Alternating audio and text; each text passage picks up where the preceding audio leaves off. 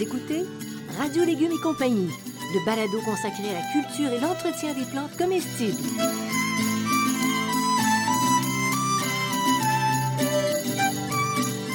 Laitue, Basilic, plantation, poivron, bleuet, pollinisation, haricots, arrosage, fraises, insectes ravageurs et maladies, concombres. fertilisation. Radio Légumes et compagnie, le balado qui vous dit tout pour cultiver et entretenir simplement les plantes comestibles de façon naturelle.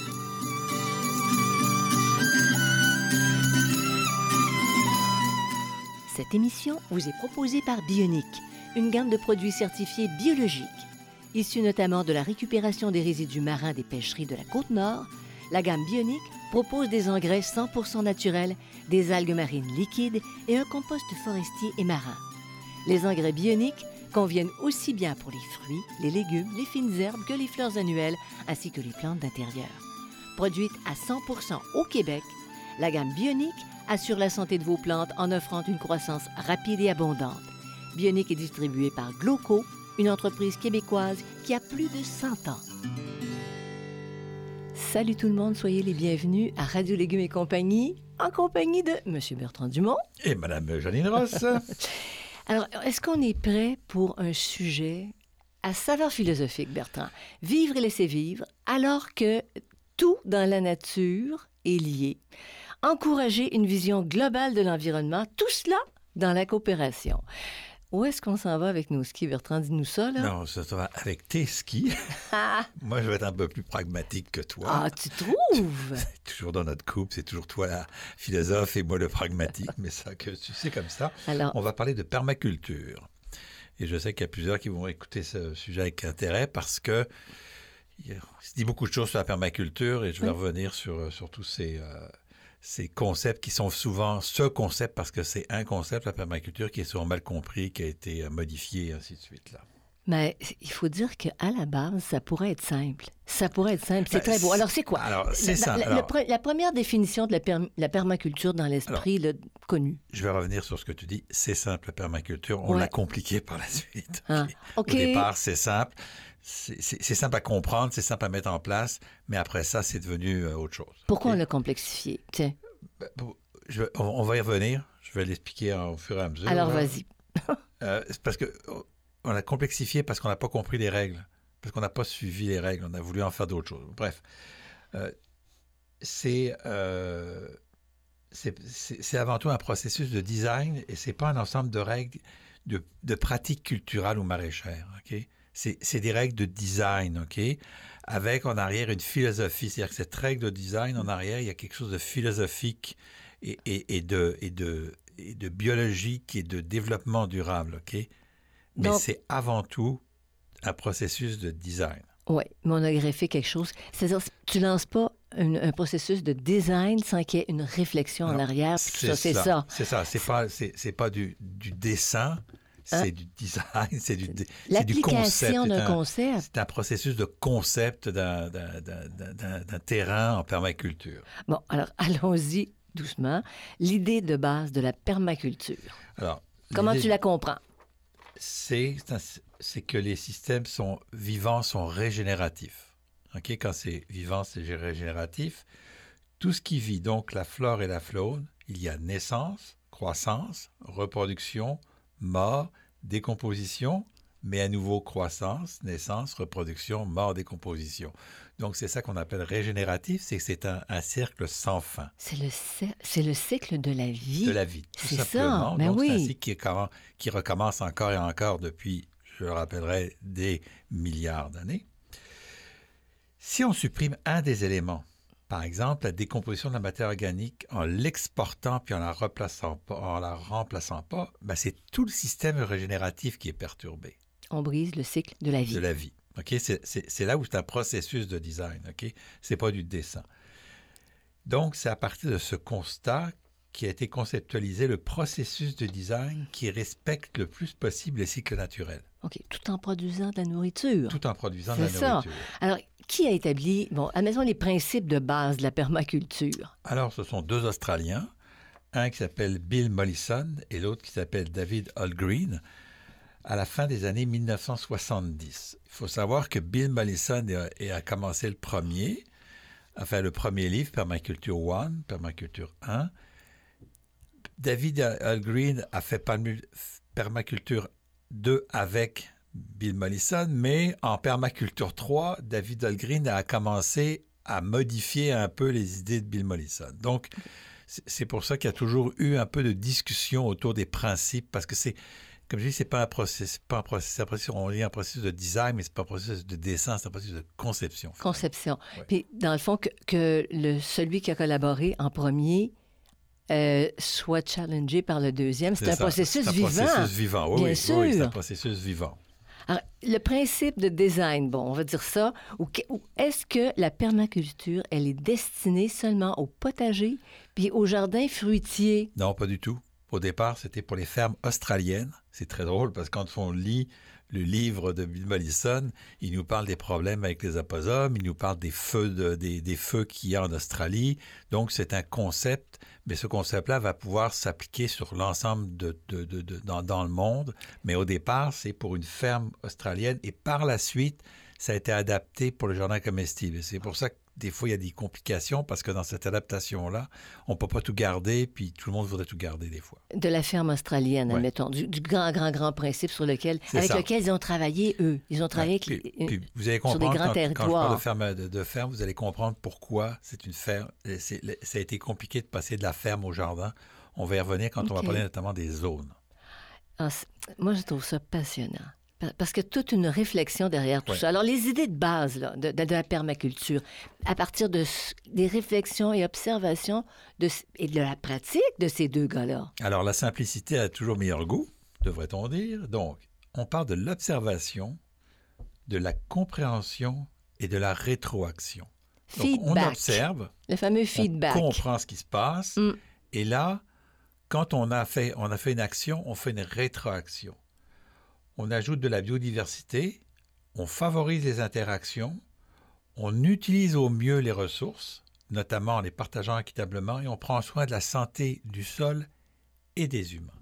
C'est vraiment le principe, l'idée de base, c'est observation, compréhension, réaction, biodiversité, interaction, ressources et prendre soin de la santé du sol et des, humains. C'est vraiment les bases de la permaculture. C'est là que tu vois la, philosophie, c'est que ça, ça embrasse extrêmement large tout le vivant. Oui, tout le vivant, mais dans, un, dans, une idée de conceptualisation et pas forcément de pratique. Alors, sur quoi on se base pour savoir si on a devant nous une, permaculture? Alors, ces pratiques de permaculture, elles ont été étiquetées euh, les pratiques de culture sont aujourd'hui dictées comme la permaculture parce que c'est un concept ouvert, c'est pas un concept fermé. Hein. c'est un concept qui peut être adapté. On a tenté, de bonifier euh, tout ça, mais c'est très complexe et difficile à mettre en place parce que c'était euh, les, tentatives de bonification ont rendu, les choses complexes et difficiles à mettre en place. Aujourd'hui, moi, ce que, je définis comme permaculture, c'est la permaculture dite historique, celle de Bill Mollison et de David Algrim dont je parle. Ça, tu trouves? Ça, pour moi, c'est le concept même de la permaculture. Maintenant, aller dire qu'on fait des buts, qu'on fait des planches, qu'on fait des ceci, qu'on fait des cela, c'est pour moi, c'est pas de la permaculture. Ce sont des applications de la permaculture. Mais pour moi, le principe de la permaculture, ça reste un principe de design. Puis Bill, Bill Mollison, puis l'autre dont tu parles depuis le début, euh, pour, toi, ça, ça, résonne. Ça résonne. C'est comme, c'est comme les racines de tout ça. Oui, oui c'est les racines de la permaculture. Et c'est encore euh, euh, très, très valable. Absolument.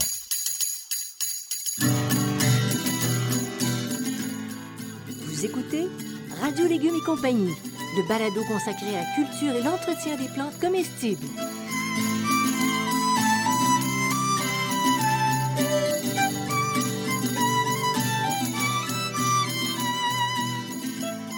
Bionic, la gamme des engrais 100% naturels et éco-responsables est heureuse d'annoncer l'arrivée de l'engrais tout usage Bionic.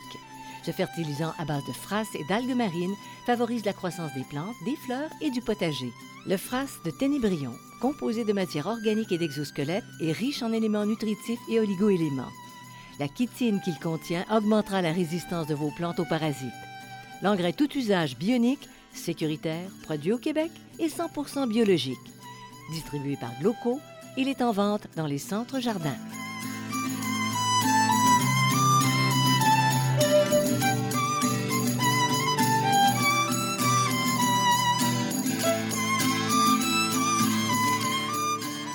Vous écoutez Radio Légumes et compagnie, le balado consacré à la culture et l'entretien des plantes comestibles.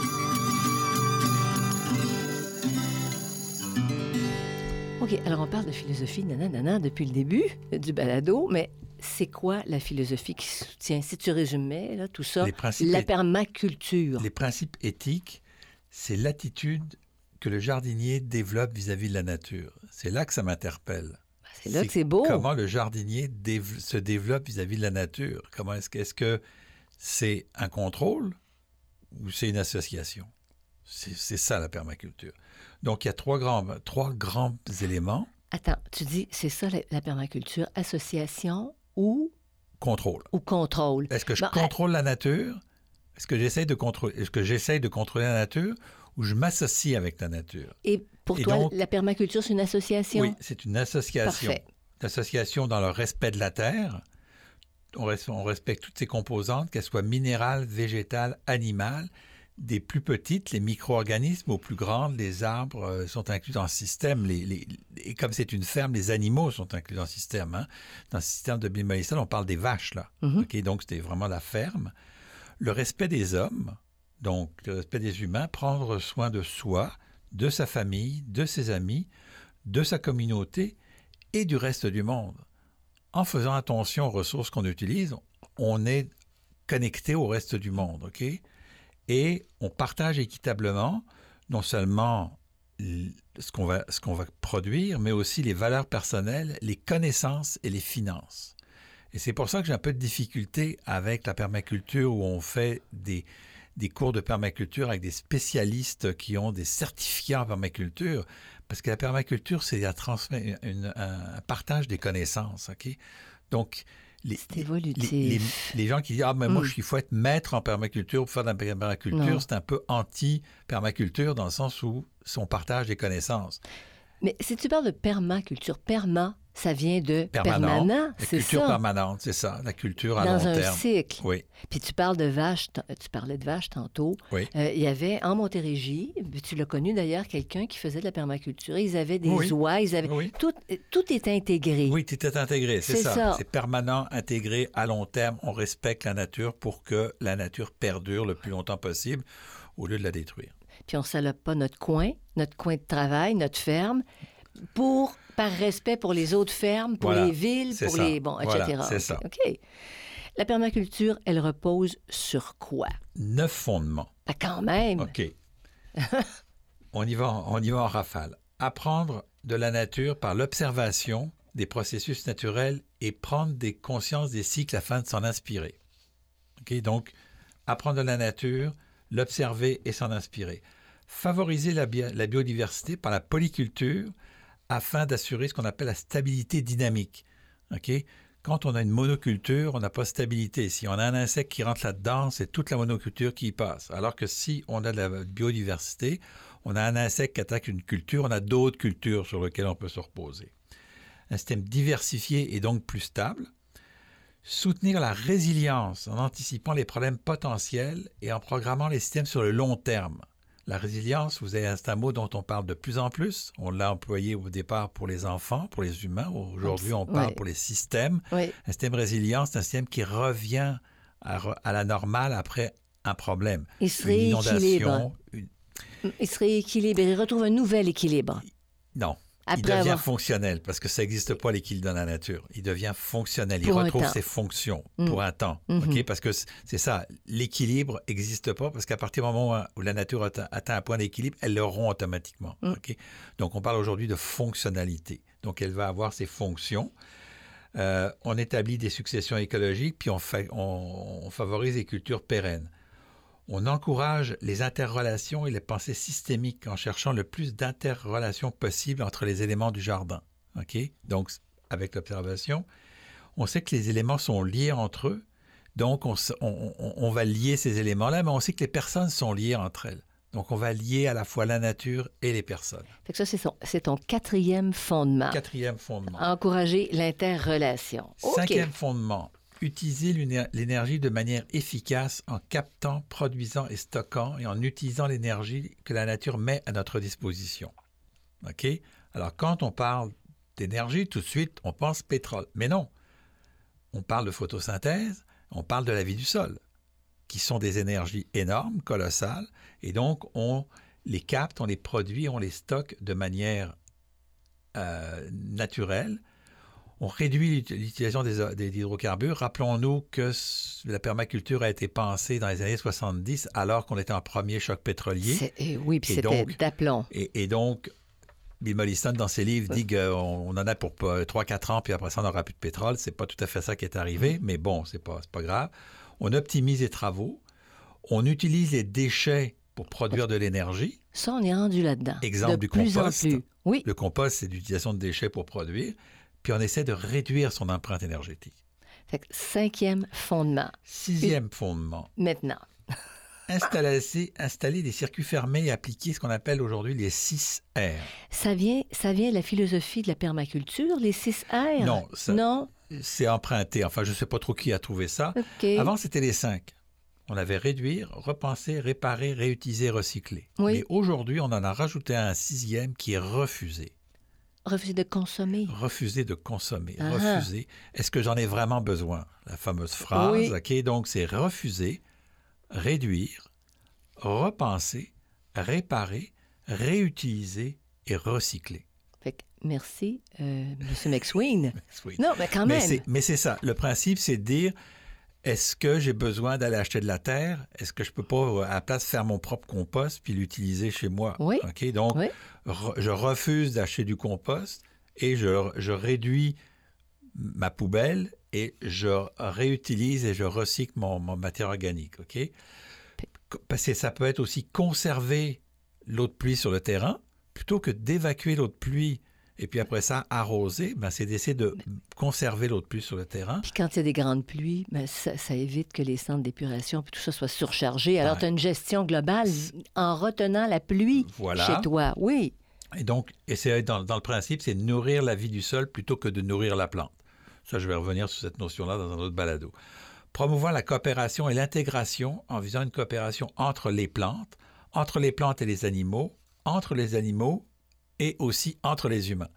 Donc, c'est tout le monde en collaboration. On n'essaye pas de, se dire, là, je vais arracher de la nourriture à la, terre, je vais arracher des informations à mon voisin, je vais partager des informations, je vais partager avec la nature, je vais partager avec les, animaux. Je vous donne un exemple. Vous avez un lièvre chez vous, OK? Bon, ben, peut-être que si vous mettez une petite clôture, pour, pour les premières semaines, vous êtes tranquille, puis après ça, votre lièvre, souvent, il va manger votre gazon il va être tranquille. Il fait la tondeuse. Ça sert à quoi d'essayer de vous débarrasser du lièvre alors que finalement, il fait très peu de dégâts et qui peut être utile pour d'autres choses. Oui, oui, oui, Donc, c'est ça. Coopération. On, coopération, on établit le mm. niveau de, le niveau d'intervention et on coopère. Huitièmement, c'est rechercher les solutions positives et créatrices. Bon, tout sauf une application de recettes. Et c'est là que la, permaculture devient un peu plus compliquée, c'est qu'il n'y a pas de recette dans la permaculture. Ouais. On étudie, chaque, chaque cas est étudié parce qu'on essaye d'en tirer le maximum.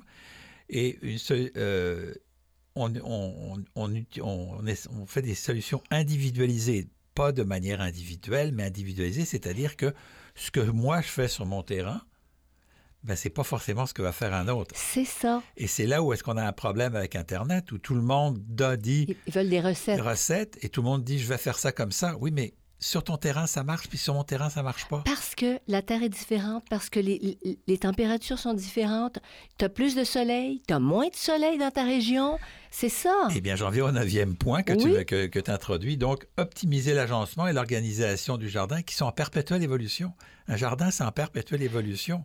Rappelle-toi, quand on a commencé, on n'avait pas de problème d'ombre avec nos arbres. Ah non. Puis là, aujourd'hui, on a parce qu'ils sont poussés. Non, et, tu dis ça, tu dis ça, ça c'est vraiment très local. Oui. Mais tu dis, en plus, avec les changements climatiques, euh, on a notre potager jusqu'au mois de fin octobre. C'est ça. Ce qui n'était pas le cas il y a 10 ans. Effectivement, on s'adapte et, on, on, arrive à trouver des bonnes solutions. Vous écoutez Radio Légumes et compagnie le balado consacré à la culture et l'entretien des plantes comestibles.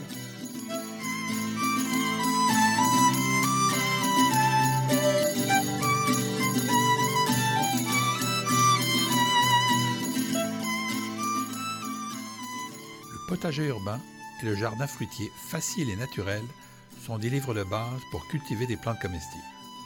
Pour aller un peu plus loin, je vous propose aussi le potager productif sur les rotations et le compagnonnage et le jardin en pot pour les cultures en contenant.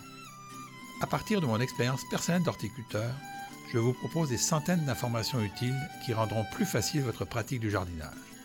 Tous mes livres, produits 100% localement, sont en vente dans les librairies du Québec.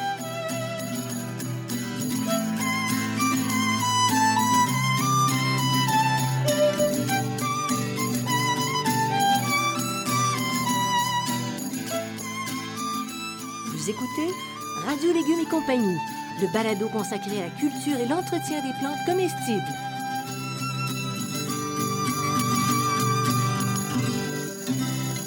Donc, la philosophie de la permaculture, elle est intéressante parce qu'elle nous encourage à être flexibles, résilients, à observer puis à ajuster nos Puis à vivre agissements. avec la nature et pas essayer de vivre contre la nature et essayer de la contraindre, de la tailler, de la couper, de la- tout ce que tu voudras. Il faut essayer de lui laisser de la place. Maintenant, tu nous parles de quelque chose que tu as annoncé au début du balado, qui sont les zones de permaculture. Les zones où on pratique différents, différentes approches, Différentes dans le fond. approches. C'est vraiment la, la base des zones de permaculture. Là, il y a des grandes discussions sur les bases de la permaculture, les zones de la permaculture. Il faut comprendre que c'est un guide. C'est pas une recette. Il y a rien qui. Moi, je les ai lus, les livres de Bill, de, de, de, Bill Tu Mollison. dis, tu dis lire, Bertrand. Moi, je dis étudier. Bon. T'es allé à fond, ça a été, écoute, une... Non, c'est vrai. Et donc, euh, il faut comprendre que c'est pas des pas des zones concentriques. C'est-à-dire qu'on part pas de la maison puis qu'on fait des zones rondes. Les zones, elles peuvent être elles peuvent avoir toutes sortes de formes, puis elles, elles peuvent euh, euh, elles ne sont pas obligatoirement concentriques et contiguës. Une zone 1, 2 peut être pas à côté d'une zone 4 et pas forcément dans une zone, une zone 3. Je m'explique. Bill Mollison a créé cinq zones. Aujourd'hui, on utilise six zones OK. Donc, ça a évolué. on a évolué. Pourquoi? Parce qu'on a, on a rajouté une zone qui est la zone zéro, c'est pas pire, ça. la zone zéro, qui est l'habitation avec la culture d'intérieur. Ce qu'on pratique ici. Ce qu'on pratique ici, ce que faisait pas euh, Bill Mollison, il l'avait pas, il l'avait pas intégré. Mais il faut de l'éclairage. Ou, c'est-à-dire, tu vas cultiver à l'intérieur de ta maison si tu as des fenêtres, as des fenêtres ensoleillées, mais tu essaies d'éviter, j'imagine, les apports en électricité, C'est puis les grosses ampoules, puis c'est ça, là. C'est ça. OK. Donc, mais on parle de la maison. On parle de la maison. OK. Zone 1, c'est une culture intensive qui demande un bon suivi. On peut résumer ça, c'est un entretien tous les 1 à 2 jours. Les récoltes sont quasi quotidiennes. Donc, cette zone 1 est proche de l'habitation. Hein, donc, on se comprend. La zone 2, c'est une culture semi-intensive. On peut y aller aux 2 à 4 jours et les récoltes sont uniques ou espacées. Je donne un exemple, ça peut être par exemple des, ca- des ca- des- des carottes. Les carottes que vous allez récolter à peu près en une fois, ben, vous pouvez la mettre dans la zone 2, alors que les tomates, vous allez plutôt les mettre dans la, dans la zone 1. Mm. OK? La zone 3, production animale et culture extensive. C'est là où est-ce que c'était une ferme, OK? Euh, la, la production animale, ben, ils y mettaient des vaches, ils y mettaient des poules, ils y mettaient toutes sortes de choses. Et des cultures extensives, ça peut être des céréales, ça peut être des choses comme ça. Donc l'entretien va à, à une à trois semaines, sauf pour les animaux qu'il faut traire. Une petite précision. Quand tu parles de culture extensive, euh, quand, quand, c'est pas industriel de ce que tu fais, c'est- un endroit, c'est quoi Non. extensif? Une culture, une culture extensive, c'est une culture à sur grande surface. Par exemple, cultiver du blé, c'est une culture extensive. Parce que tu es obligé d'en faire quand même beaucoup pour avoir un certain rendement. Ta farine, par exemple. Extensif et intensif. Intensif, tu rapproches les plantes, tu, tu, tu, tu, pactes ton, tes, tes plantes, j'allais dire. Oui. Tu mets tes plantes plus proches, c'est intensif. Tu tu t'intensifies la, la, la, la densité, puis extensif, tu agrandis la densité. Un champ de blé, un champ de maïs, c'est extensif en général parce que c'est, ça prend beaucoup de place. Mhm. Sais, on récolte deux à, deux à trois épis de maïs sur un maïs, là, puis ça prend beaucoup de place, un champ de maïs. Donc, c'est extensif, OK? Et c'est obligé d'être comme ça. Tu peux C'est pas ça. faire plus petit. Dans certains cas, ça va être des interventions une, un- un- une à, toutes les trois, une à trois semaines et parfois des récoltes une fois dans l'année. Donc, on parle d'extensif.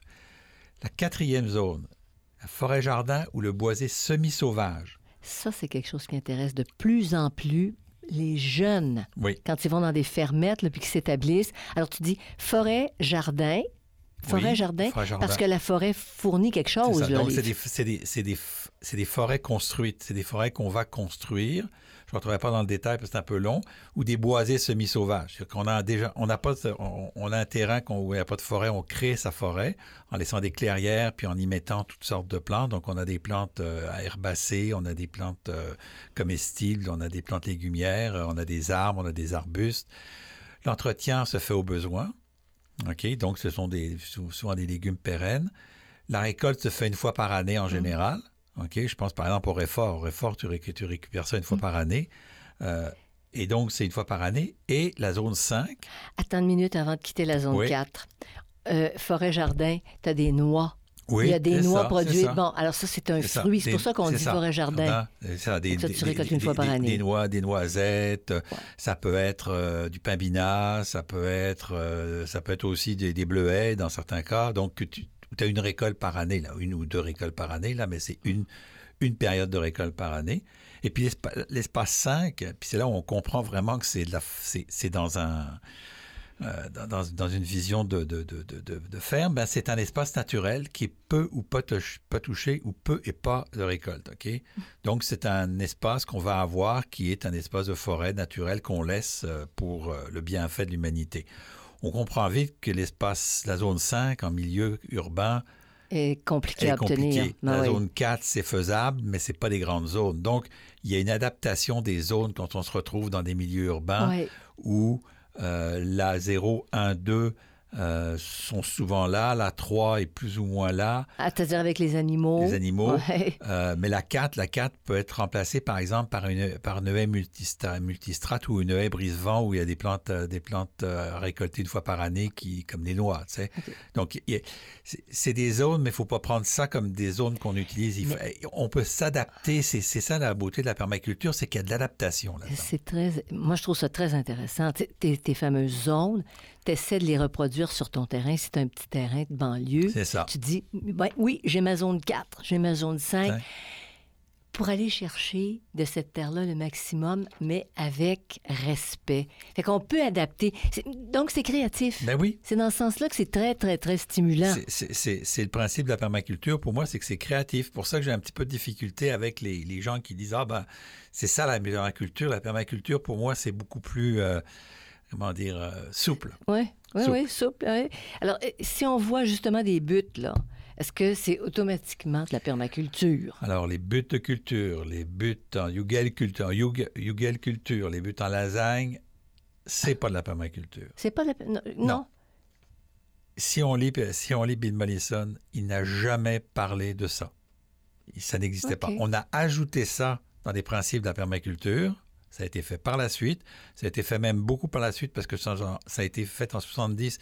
C'est vers les années 2000, 2005, 2007 que ça a été rajouté, notamment la Yugel Culture qui est en 2010. Qu'est-ce que c'est la Yugel Culture? C'est des, des, euh, des, buts qu'on va faire avec des, euh, du bois. Le, milieu de la butte va être fait avec du bois. Comme du, bois raméal? Des, non, non, du, bois. Des, des, branches. OK. Avec des branches. C'est une technique très, très particulière, là. Euh, c'est pas facile à faire, c'est fait dans certaines conditions. Quel est euh, l'avantage? C'est que c'est, ça a été inventé par un Autrichien qui a fait ça dans une forêt. Et dans ah. une forêt, il n'y a pas de sol. Et donc, il a créé du sol en utilisant les branches pour faire de la matière organique en décomposition.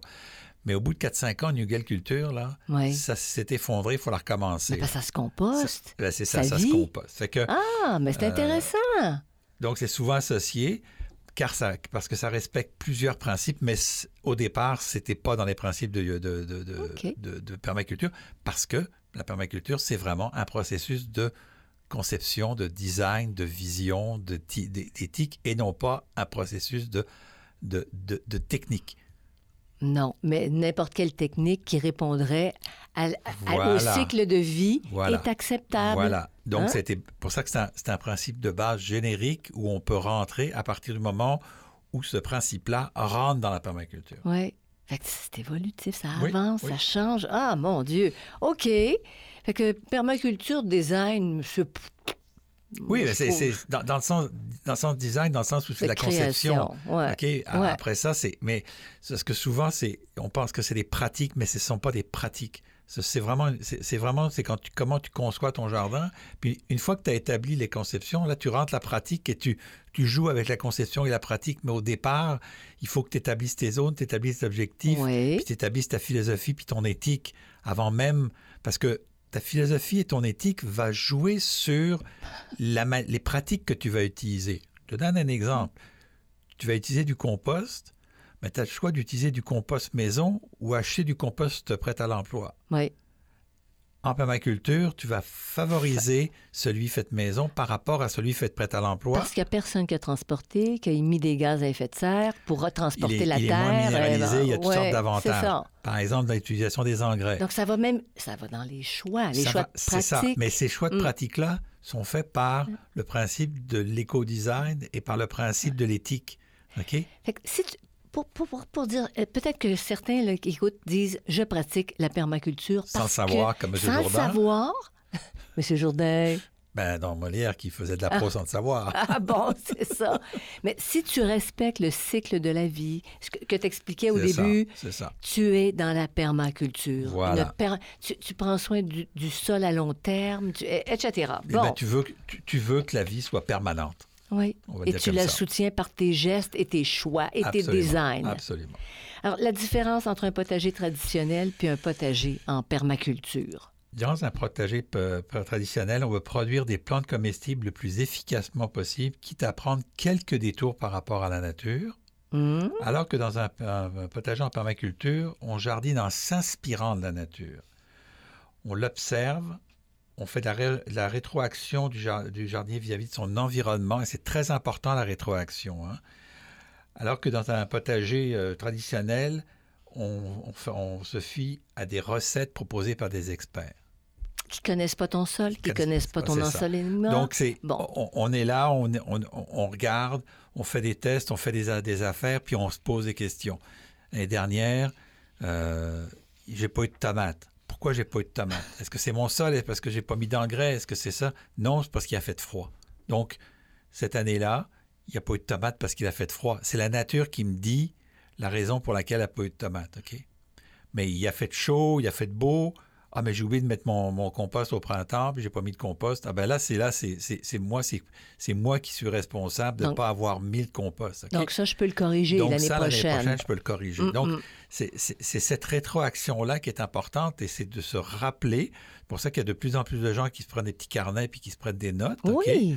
Moi, je le fais plus Mhm. parce que j'ai une bonne mémoire et puis je suis habitué à, à observer. Mais tu pourrais encourager les gens à le faire. Mais puis- oui. effectivement, les Mhm. débutants le font, puis on prend des notes pour avoir cette rétroaction-là, et puis pas se dire Ah, ben l'année dernière, j'ai pas eu de tomates, puis là, je veux mettre du 20-20-20. C'est pas ça la question. C'est pourquoi la rétroaction, c'est pourquoi j'en ai pas eu, puis qu'est-ce que je vais faire, qu'est-ce que je vais faire, toujours dans mon éthique de permaculture.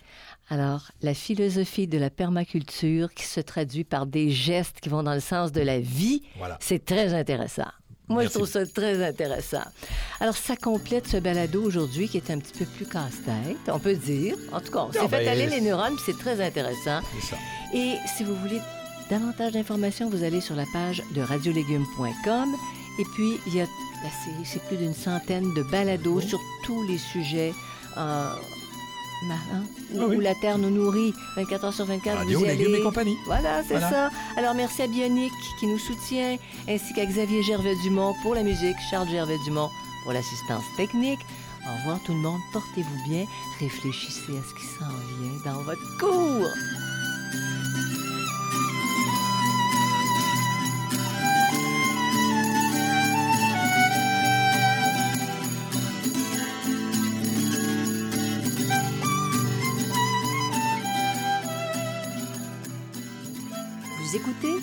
Radio Légumes et compagnie, le balado consacré à la culture et l'entretien des plantes comestibles.